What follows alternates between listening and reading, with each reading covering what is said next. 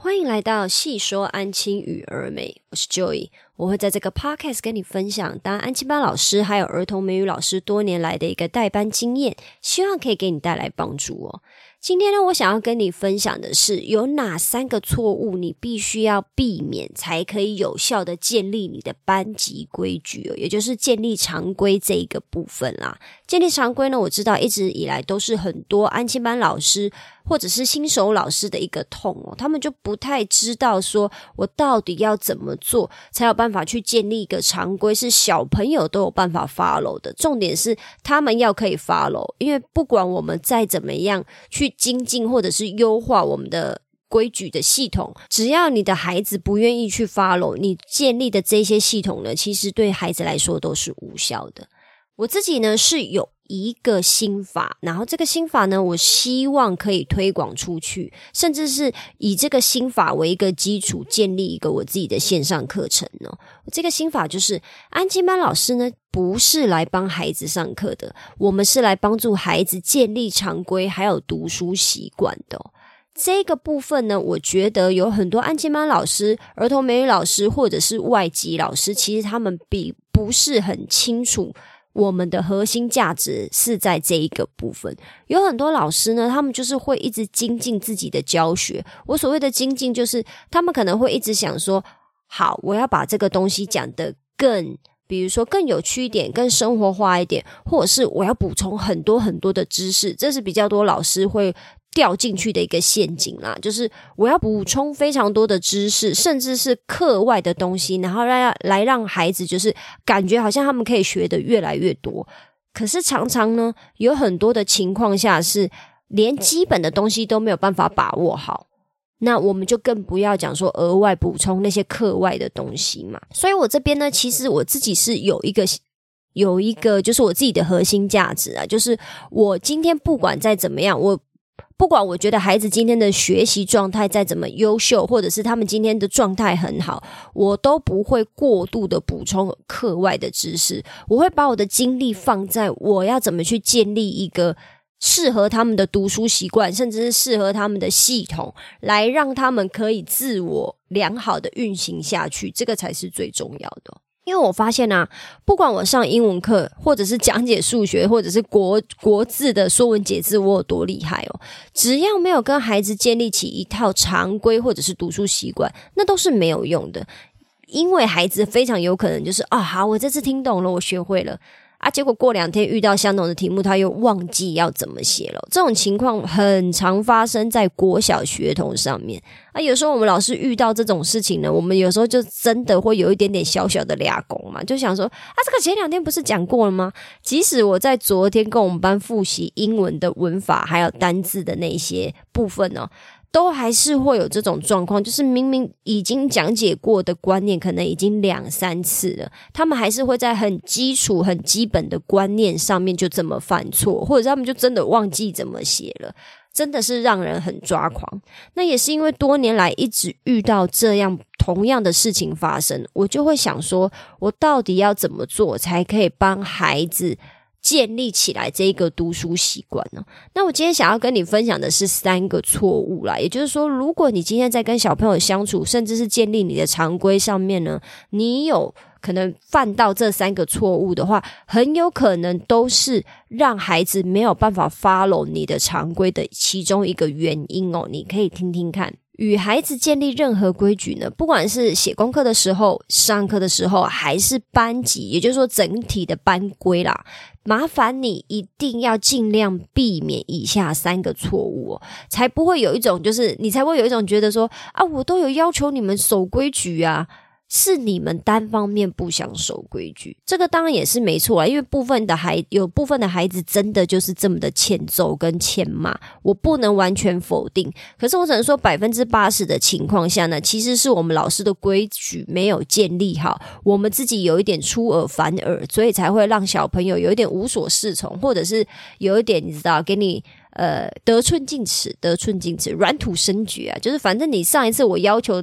上一次他没有这个没有做到的时候，你也没有要求他要去配合嘛？那为什么这一次他就要听你的？有点类似像这样。那我这边先跟你分享错误一哦，也就是说第一个要避免的错误，这个就是最常连我自己常常都有可能会犯的错误，就是规则前后不一致哦。越低年级的孩子呢，麻烦你的规则越要一致。一到安亲班，比如说我们就是要先上厕所、洗手、吃点心，这个就是没有什么好说的。当然没有做到，也没有到要处罚的地步啦。可是这个常规就是要先建立起来。你每天一到班，就麻烦请你先上厕所、洗手，然后再来就是吃点心。接着到写作业的环节的时候呢，比如说我们写作业，就是请你先写数学习作，再写国语加本。不要颠倒过来，甚至是你命就还有数学习作和国语加本，可是你偏偏却要先写学习单，那种要写很多心得的学习单，这都是不可以的。这个规则呢，也要明确的告诉孩子，然后请他们交作业的时候，一律是往下放，而不是往上叠哦。为什么？因为这个是牵涉到公平性原则。如果往上叠，是不是后交的孩子就可以作业先被看完？那先教的孩子是不是就不太公平，然后又会浪费到他们的时间嘛？所以很多的。规则还有很多的常规，其实是有一点环环相扣的。你要怎么样把他们建立在一起，然后来让你自己跟孩子都可以省下比较多的时间，然后可以尽量求到公平。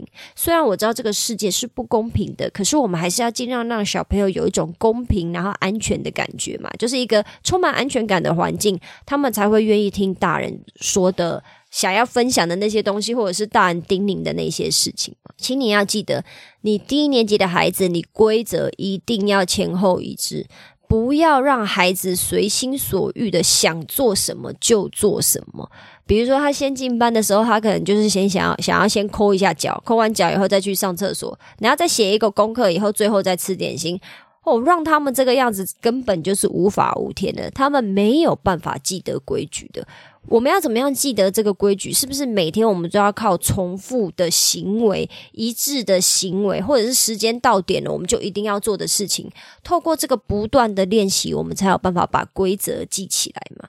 所以你的规则前后一致以外呢，要求他们做这些规定或规矩的时间也务必要求一致。比如说吃点心的时候，我们就是怎么样？呃，写中文作业的时候，我们就是怎么样？然后我们上课的时候就是怎么样？这样子他们。比较有办法 follow 你的规则。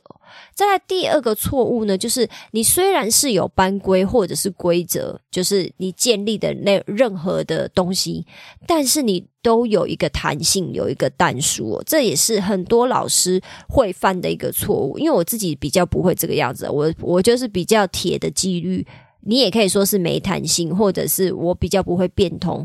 可是我就是我规则说在那，就是。定在那就是定在那，所以其实我的规则是很好发咯，不太会变来变去的。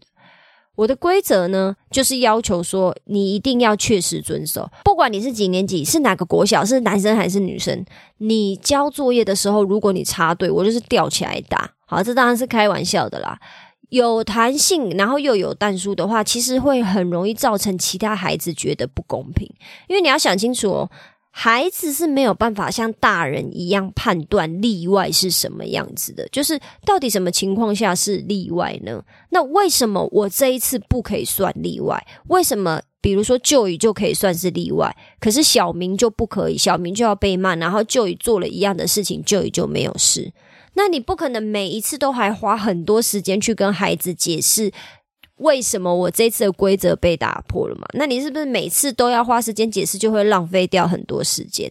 所以你在建立规则的时候，麻烦你务必一定要想清楚，会有弹性、会有弹数的规则呢，可能就不适合，就是让全班一起去 follow。比如说有一些特例。针对某一个孩子才需要做的事情，那你就不需要建立成班规嘛？那个就是他个人的特例嘛，对不对？就是他只有他的时候，他才需要怎么做。比如说，我们班有几个小朋友，他就是不能吃巧克力，他自己也很清楚知道说，爸爸妈妈是禁止他吃巧克力的。那我自己在给。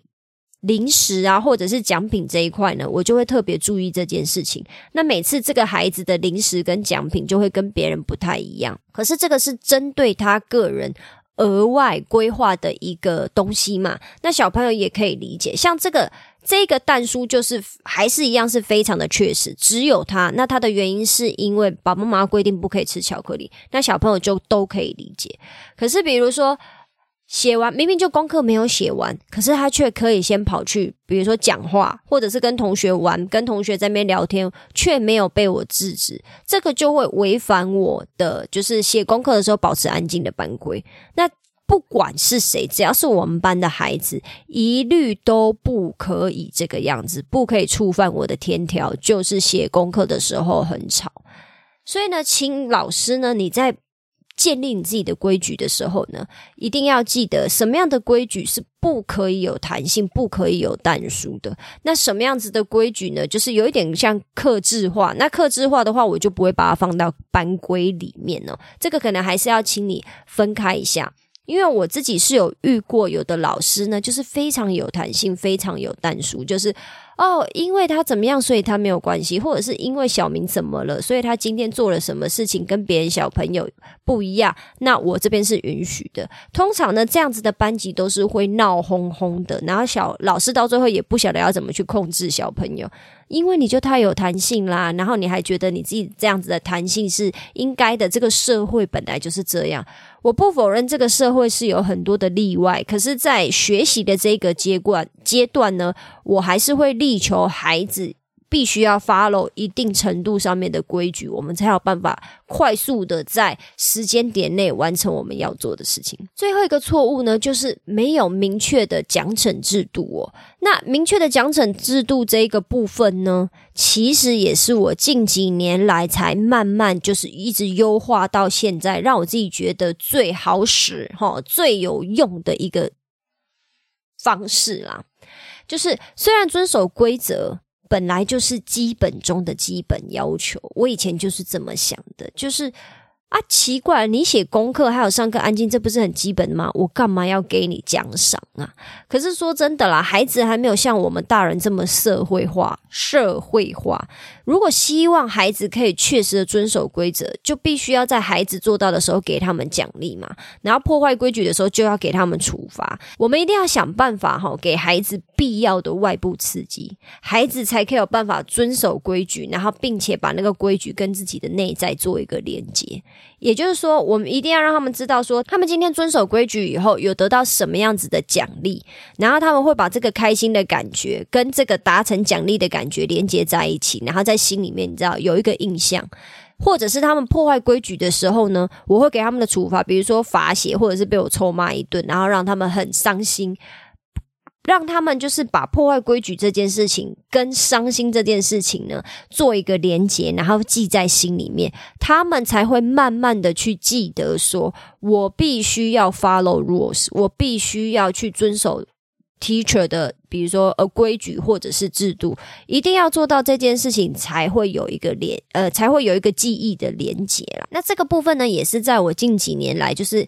希望帮助我自己可以建立一个新的好的习惯的时候，我读到一些心理学相关的书籍，他们都会跟我们说，就是你今天如果对于你自己想要建立的习惯做到了小小的一步，你就要想办法犒赏自己啊，或者是你甚至建立起的那个习惯，你也可以犒赏自己，比如说周末的时候，你就可以去吃大餐，或者是你就可以买一个小礼物犒赏自己。我觉得大人都需要这个样子来激励自己建立新习惯的，更何况是小孩子嘛。那以前的我自己呢，可能对于孩子就是真的太严苛了。我现在也是慢慢的在改变，然后让我自己就是再柔和一点，不要像以前这样。我现在还是非常的军事化教育啦，只是说我在跟小朋友的相处上，我有越来越柔和，然后越来越知道说要怎么激励他们，因为我也在学着怎么激励我自己啦。以上呢就是我分享的三个错误啦。如果呢你是也想要成为一个呃轻松带班的安亲班老师哦，就我都会建议你要有一套明确的规则，让你的小朋友去遵守。就是孩子写作业的时候呢，他就可以自动自发；上课的时候复习呢，他也可以很专心哦。那我这边呢会给你一个呃，就是建立规则的第一步，就是请你先做这第一步。那下面的事情呢，自然而然就可以去 follow 了。第一步呢，就是请你先。列出你不能被打破的规则，然后，请你要要求这个规则前后要一致，不要互相矛盾哦。那请你先做出这一件事情，列出你绝对不可以被打破的规矩。然后再去看一下，哎，我有没有这这些规矩互相之间有没有就是彼此相冲突的地方啊？不可以有淡数。接着再就是执行面啦，你只要可以每天确实的要求你的孩子去做到这些事情，他们一定可以越来越进步的。因为你然后也要记得避免我刚刚提到的那三个错误。我这边跟你小小分享一下啦，我自己的三个最基本、绝对不能被打破的规矩，对我连我们班都会附送的。就是我，我这个人就是有三件事情不可以接受，就是你不可以不写功课，不可以说谎，不可以没礼貌，这就是我最基本的三个规矩，一定绝对这三个就是天条，所有小的常规建立都是建立在这三个大原则之上。你就是不可以不写我的功课，你看到老师就是要有礼貌，你看到你的同学也是要有礼貌，然后你绝对不可以说谎，比如说你今天没有写功课，你今天忘记什么，你今天有偷看。